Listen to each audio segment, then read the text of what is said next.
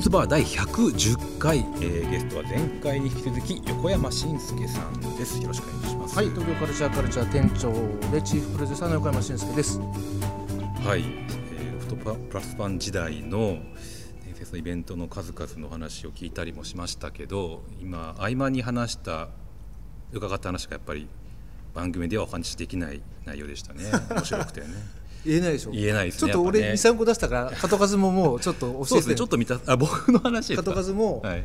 でも実際ミュージシャンの話とかで墓場まで持っていく話は23個あるでしょ。まあいい公では言えない。俺もごく親しい人にはまあちょっと言ったりとかした話はありますけど。うん。まあ言えない話はありますねそれは。56個あって56個のうちの23個はここでもしバレてもまずいっていう。うんなるほど。話だったりするのが墓場いわゆる墓場まで持っていくってやつですよね。はありますさっきのハイスタって言ったのは、はいはいはいその続あの門数も俺の後にはいやってたあのニュースカウントダウンって番組にだったかな？初めてまあマーキーさんああいうオルタナティブが好きなんで、はい。ハイスタが実は初めてテレビっていうか、メディアに出るっつって本人たちはすごい緊張して出ててそれでその後なんかの録画ビデオを見たいなんかこう本人たちがいてそれで見たいみたいに言っててじゃあじゃあ見せてあげましょうかみたいな。見せてあげましょうかって言ったの俺。はい。えはい。はい。番組下の番組の終わった後うん、終わった後かなんかで。それで聞いて「い。やいいんですか?」なんつってはい。3人がいて。で見せてあげて。はい「いや君たちも有名になればいいね」なんつってたの俺。なんか今 今思うとまあハイスタがいかに偉いか知らなかった。で当時すでに海外で人気あったんだけど日本でこれからささあ火がつくみたいななんかいわゆるメロコアって俺たちの世代あんまピンときてないままはい行っちゃったので、はい。ハイスタがいかにすごいか知らないままでなんとかファーストが出たばっか。まあインディーズですよねまあ。インディーズのファーストが出て、あのスペシャル出て。セップの、まあ、陳さんが PV 撮ったりした。そうそうそう。陳さんが撮り始める前ぐらい。それぐらいですかね、うん。でなんとなくうん陳さんが一発目と撮ろうとしたぐらいの時になんかはい裏の作業裏の作業場にいて「はい。見たいだったら見ていいっすよ」みたいに言ってえ「まあ君たちもね人気者になれば」みたいなはなんかなんか何を見せたんですかそのビデオ忘れたけど とにかく レアなお前らも頑張れよ的なこと言ったのを覚え覚えてる。あまあえ年齢的にはでもだいぶそんなでもないか。そんなに違わないですね同じぐらいですかね、うん。いやもうちょい下だけどちょっと下ですか？うん。そっから世界が変わるぐらい人気者に。まあそうですね、そうですねでも本当僕らがあのセップにいた頃はまだ本当にこれからって感じでしたね。新人っていうかそうまあ、一部には熱狂的なファンはいたけど一般的にはまだまだ知られてないっていうよそれも含めてやっぱ CD がとにかく凄まじくいい頃で。そうですね。まあハイスタはだってインディーズバンドでありながらメンバーがおのおのフェラーリを変えるぐらい売れたっていうやっぱりそのインディーズでの伝説も一つ作ってますからね。なんで俺たちこういう時フェラーリに例えるんだろうそうですね、まあ、具体的な数字はわからないのと、ね。まあ、フェラーリって誰かが誰かが誰かが言ってたんでしょうね、まあ、分かりやすく買ったんでしょうねでもね実際に、モンパチはフェラーリ何台分みたいな話なんかそういやなんで。まあ、甲子園や富士山と同じような単位なんじゃないですか、う んそうでなんかそういう話になると思い出すのは結局俺その後ロフト行ってインディーズレベルを立ち上げた、はい。そうあそうだ、はい。俺最初ロフトプラスに行ったんだけど、一番最初お前ちょっとちょっとまだ話せば長いんだけど、い。ちょっとインディーズレベルを立ち上げるから、い。そこややれって言われて、はい。それでロフトレコードってまあ分かりやすいインディーズレベルを立ち上げたんですよ俺は。い。だからススペシャセップやめて、はい。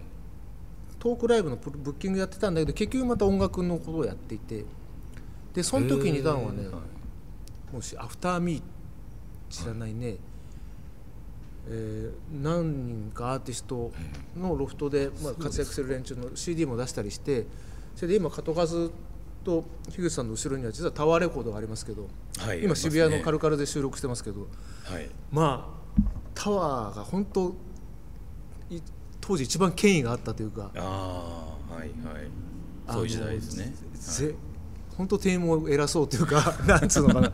でも一番でもはい逆に言うとインディーズ頑張ってたとこでそうですね。ディスクユニオンもあってレコパンもあって、うん。HMV もあって、HMV もあってまだバージンもあった。うん。でそれでねカトカズと話してて思い出してきたけどそれと一緒に華原朋美もいたなそういやとか。はい。で宇多田がまだ出てきてない出てきてるか。出てきたぐらいですかね、うん、だからそ今振り返ると凄まじく CD が売れた時代で。そうですそうでメジャーメジャーで売れてるしインディーズはインディーズでハイスターがいて煙がいてうん。みたいな頃だから多分ロフトも慌ててうちらもインディーズレベルだっつって多分当時なんだっけ UK プロジェクトができた。UK プロジェクトのレベル何でしたっけ？まああのポートショットとかがやってるところだよねまあ UK プロジェクトは Q、はい。クラブ Q っていうか Q とつながってて、はい。だっけ確か。でライブハウスをやりながらインズレインディーズレーベルもやる。はい。いみたいので UK が当ててたんですよ。いろんなアーティストを。ミッシェルも最初そうだったんじゃないかな確か。とかでなんかロフトも慌てていいっぱいやったんですけど結局なんか大ブレイクアーティストは出ないままうん。だったけどなんとなくだから当時は音楽の方をやってたんですよね。入ったばっかの時は。チャイナボールズってバンドがいてね。そこのマネージャーやってた。あマネージャー業されてうんやってた。なんかその頃にもばったり会ってお会いしてるんですよね一度。まあそうですよ。まあロフトだから。タイガータイガーホールだ。タイガーホール。レコード屋さん。石川さんまだやってまねますだやってます、うん。はい。そこであの番組のスペシャルの番組でロケしたあ本当ですか。はいはい、それ下北新宿どっち？新宿ですね。で千葉ミッシェルの千葉雄介さんをそこで撮影したんですよ、あそっか千葉君うん、よく行ってたと石川さん仲いいですからね、でその時にお会いしたんです。ばったり。辞めるぐらいにだからミッシェルがデビューしてすなんかいいバンドが出てきたみたいな感じだったから確かにあの歌謡曲っていうかポップスもそうだしオルタナイティブもそうだけど僕はそういうシンプルなシンプルなロックバンドが好きですけどやっぱブランキーとかミッシェルがいた頃で、フラカンもうん。ポリも出てきた頃か、そうですね。うん、90年代。あの頃は分かんないですね。あの分かんないけどいい時代だったっていうのはなんか よくあんなねミッシェルとかブランキーとか、普通にあって。マットカプセルとか、はい。いバンドがみんな揃ってたなっていうか、で清志郎さんも番組やってたんですよね。やってましたねレギュラーで、ね。はい、あのうちの番組もゲスト来てもらったりなんかしましたけど。こう AD だからポラ取るじゃない？はいはい最後にねプレゼント用だったり、うん。はい。こう手がこう震えながらもうすごく 清清志郎さんだってはいなったのを覚えてます。やっぱすごい好きなんですよね清志郎さんなどは、一番好きですよ。うん、一番それもやっぱこ若い10代の頃とかの影響っていうかか門数って今いくつですか、僕の年齢ですか、うん、もう40代のもう終わり。そんな隠すほど年じゃないでしょ。あなた別に言ったよ。終わり。いやぼやかしてるんですよぼやかしてるんですよ。なんで？なんか言うと嫌じゃないですか。40後半ぐらい。イメージが固定そうですね40 そんな。あーってなるのが、ね、あ俺もそうしようかな。あーまあ別に隠してるわけでもないですけど。年齢非公開っていうかな。なんかそこで線を聞かれるのが嫌なんですよね、あー、うん、上からも下からもなんかこ逆に言うと45過ぎると言いたくなくなってくるけど。うはいいやもう 5, 5は超えてますよもちろん、ねはいはいはい。もうそこまでいったらもうそれで50いってないだったら45からそう 限られ50の間だ限られるんですけどね、はい。よくあのフラカンの前川君とはい。言ってたんだけど、あのねもう亡くなった道郎さんスターリンの道郎さんが、あの40代が一番楽しいって言ってて、でフラカンの前川君も俺もその言葉を信じて、あ30代より40代の方が絶対楽しいなと思ってやってたらまあその通りだ、うんはい。ではい。50代はもっと楽しいはいけど体力が持たない 体力がついていかない。って言ったらそれもその通りだったから、結構道郎さんの言うことは全て正しい。なるほど。道郎さんの言うことは全て正しい,、でね。なぜかこれねロックミュージシャンの中で割とみんな伝説で広がっててみんな不安定な仕事なので、はい。40代楽しいらしいぞと、はい。で50代はもっと楽しいけど体力ついていかないらしいぞって。で天下の遠藤道郎が言ってたから正しいんだって。話だったなるほど。グレート前川さん同じようなことでえ高田渉さんが、ん。えー僕は風呂に入るときに石鹸を使わないんだっていうのを信じてだから俺もせ体洗うときは石鹸を使わないんだって昔言ってましたけど。俺とか前からさなんかバカみたいな。そのロックミュージシャンの、まあ、しかも高田当たるってもうろくでもないミュージシャンの言うことばっか信用して。うんまあ、だから体個人の体験をもとにした発言ですよね。ね。うん。うん、すいません。なんかそうそうでもロフトの伝説伝説って言ったけどやっぱ音楽業界はあの頃潤ってたしライブハウスも多分一番儲かってた、うんで俺はさっき言ったインディーズレベルもやってたけど、ロフトはまだ今の歌舞伎町じゃなくてあれあ何町って言うっけ、西新宿西新宿の方のロフトの時だったのでまだ、うん。だ数々の伝説はそこで生まれてますよね。それこそ遠藤道夫さんのスターリンのライブとか。そうですね、はい。でも本当それもみんな伝説伝説っていう本当便利な言葉だけど、はだからやっぱね原体験がはい。多分そこにあったんだと思うんですよね、その俺修学旅行でい東京じゃないんです東よ出身は。京と俺高知。はい。江戸明美の生まれた高知。はい。はい。サブカル的に言うと。で高知ではい。もう長渕の歌じゃないんですけど、はい。死ぬほど憧れててそういう東京のカルチャーに、いわゆるこうロッキングオンと宝島を欠かさずに穴が開くほど読んでるような田舎の少年だったのでそこで RC サクセションからロックにこう目覚めてで RC サクセションモッズとかねが出てきて当時ねなぜ高知っていう本当ど田舎にそういう日本のロックファンが増えたかって俺みたいなやつが出てきてしまったかっていうとはい。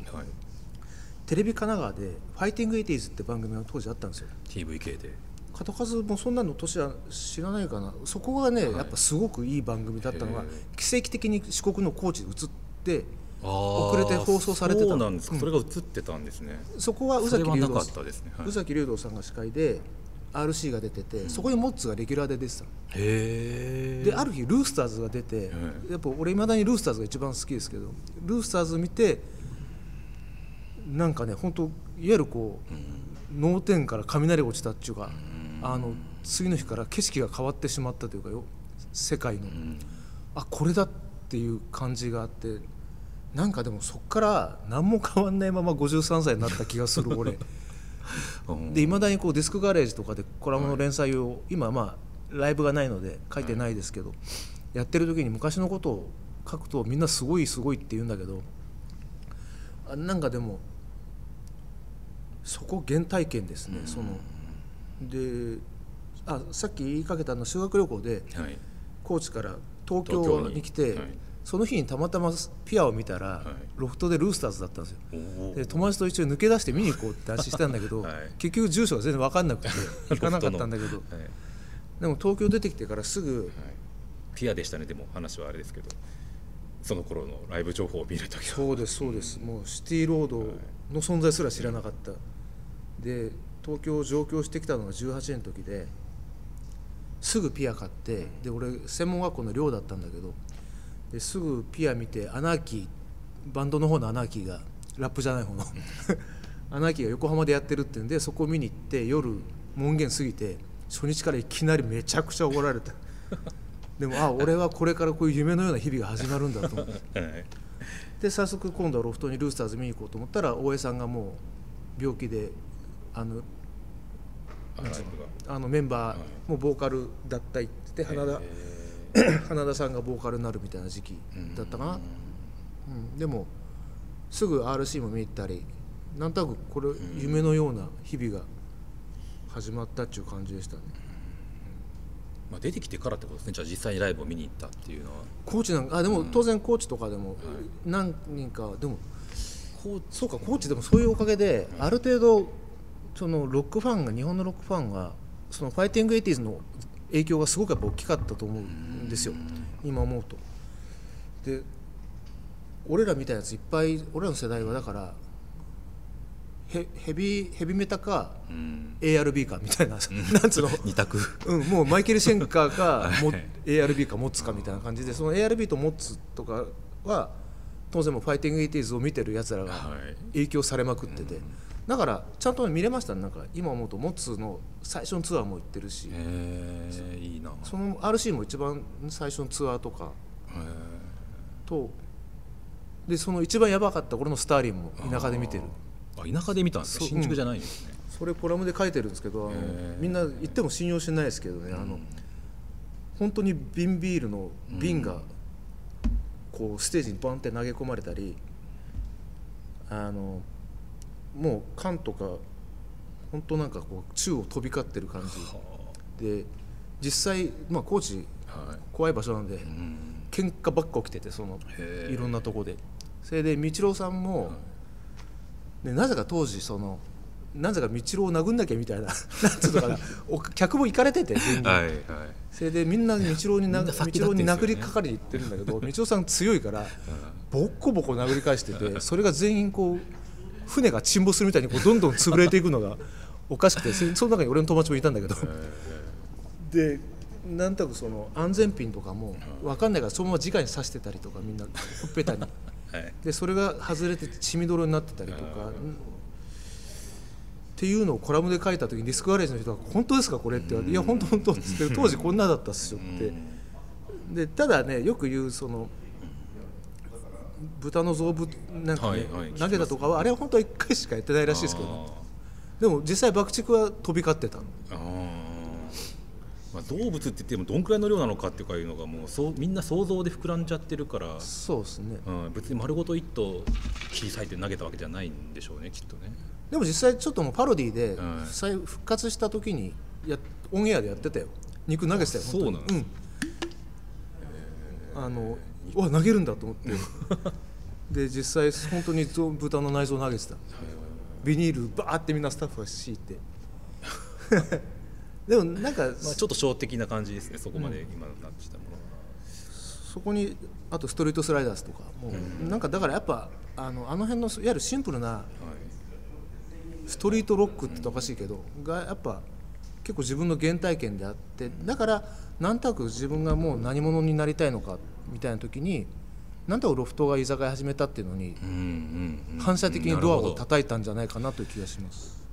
すごく腑に落ちますね、でも博多が位置的には近いような気もしたんですけどね高知から。そっちにはあんま行かなかったんですね。あ全然もう本当何年か前に初めて行った時にここが北九州かとか 感動した気はありますけどね。どうでしょうね。なんか本当でもねシオンがシオンさんが言ってたけど、はいはい。古いものってのは絶えず美化される。うん。まあ、日何でもちょっと好きなんですねあとそういうのがね、うん。ちょっと古いものがね。何でもこう古い古いっていうだけで評価されるんだよみたいなこと言ってて俺も本当そうだなと思って、うん。だからロフトとかも伝説伝説っていうけど、ほら当時はもう単に現場本当ただ大変なだけであって、うん。でさっき言った通りほらプロモーションビデオとかもそれは門数がと撮ろうがなんだろうがアーティストの作品になるけど、裏で地獄の苦しみがあるま作品もいっぱいあるわけじゃないですか。そうですねね。だからうんでもなんか振り返ると美化してるわけじゃないけどまあ楽し何もなかインターネットもなかった分、そうですね、うん、楽しみ方を自分で模索してた感じですかね。でそこにこうロックンロールっていうのは非常にストレート分かりやすいものだったのですぐのめり込んだし、うん、ですなんか絶えずそれと一緒に宝島とかの影響で映画だったり服だったりうんササブカルチャーと言われるものになんか惹かれ変なものに惹かれてたんでしょうねきっとね。それがなんか今一周回ってあの評価されてたり例えばほらあの鉄道マニアとかっはい。て当時なんか本当なんかそういう全くあのバカにされる対象だったですね。光の当たらない存在でしたね。でアニメも同じですよね。ね。うん、が今そんなこと言う人誰もいないし。本当そうですね。変わりましたよね。変わった。そこがに俺たちは対応してやってってるんだけど実は脳みそは古いままであのなんとかみんなでなぜ最初からそれができてたんだろうって言われるとなんだかそのひ人の価値観をバカにしないってとこあったのかなと、うん。人それぞれ好きなものがあるのを全部肯定してやろうよっていう。肯定しすぎて気が付いたらエロまで行ってたっていう。エロとかあの政治とかね右翼とかそっちまで行ってたっちゅうとこだけど。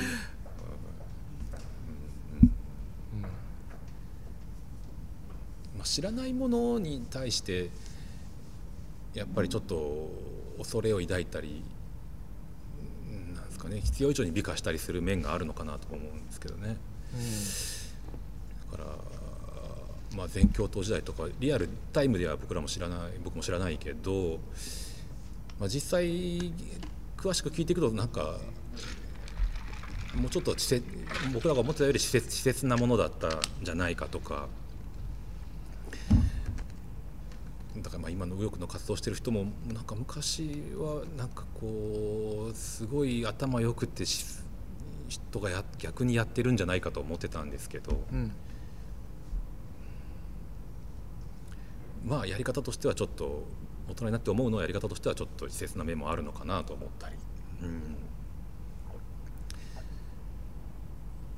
って思ったりするけどどうでしょうかね。どうでしょう。うんなんか最近ね三島由紀夫の映画が急にヒットしたり、でも本当あの現場にいた人たちがが、違いですか、うん、あの現場中かロフトの社長とか、はい。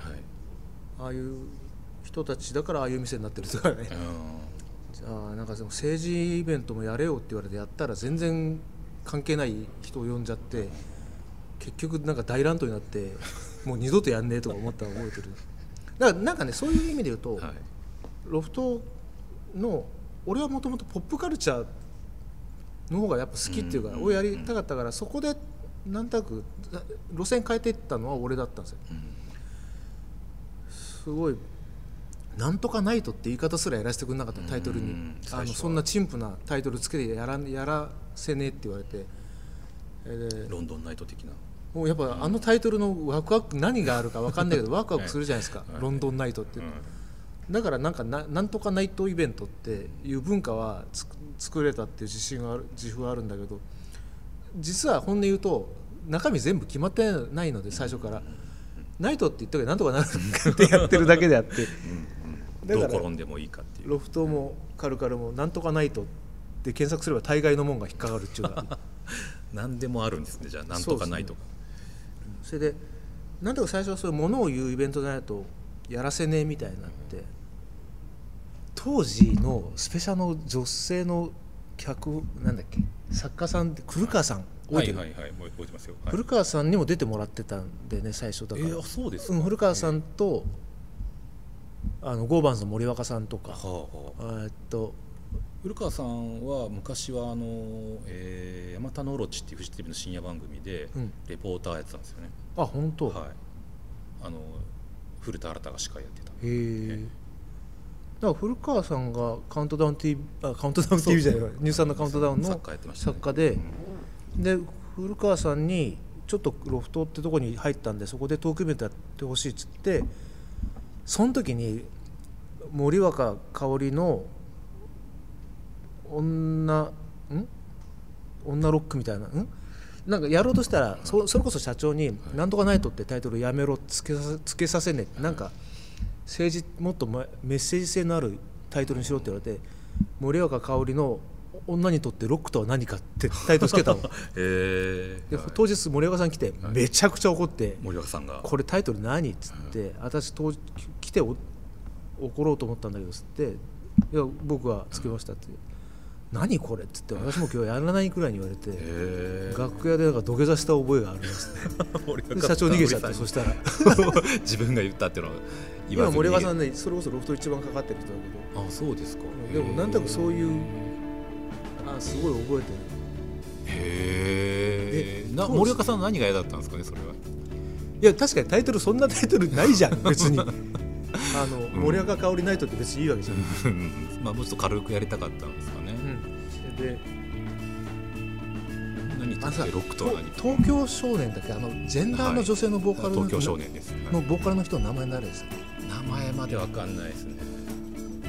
聞いたら思い出すかもしれないですけど、まあ、岩井俊二さんがねミュージックビデオ撮ったりね。そうそうそのイベントもやって当時ほら、当時のロフトプラスさんって、はい。うんとね富久町だったんで2丁目が近いんですよ。はいはい。だからいわゆるこう女性のあの、はジェンダーの方々がいっぱい来て、ね、名前出てこない、ねあの検索しましょうか。ちょっと時間もあれなんでちょっとはい。ここで一回止めましょう、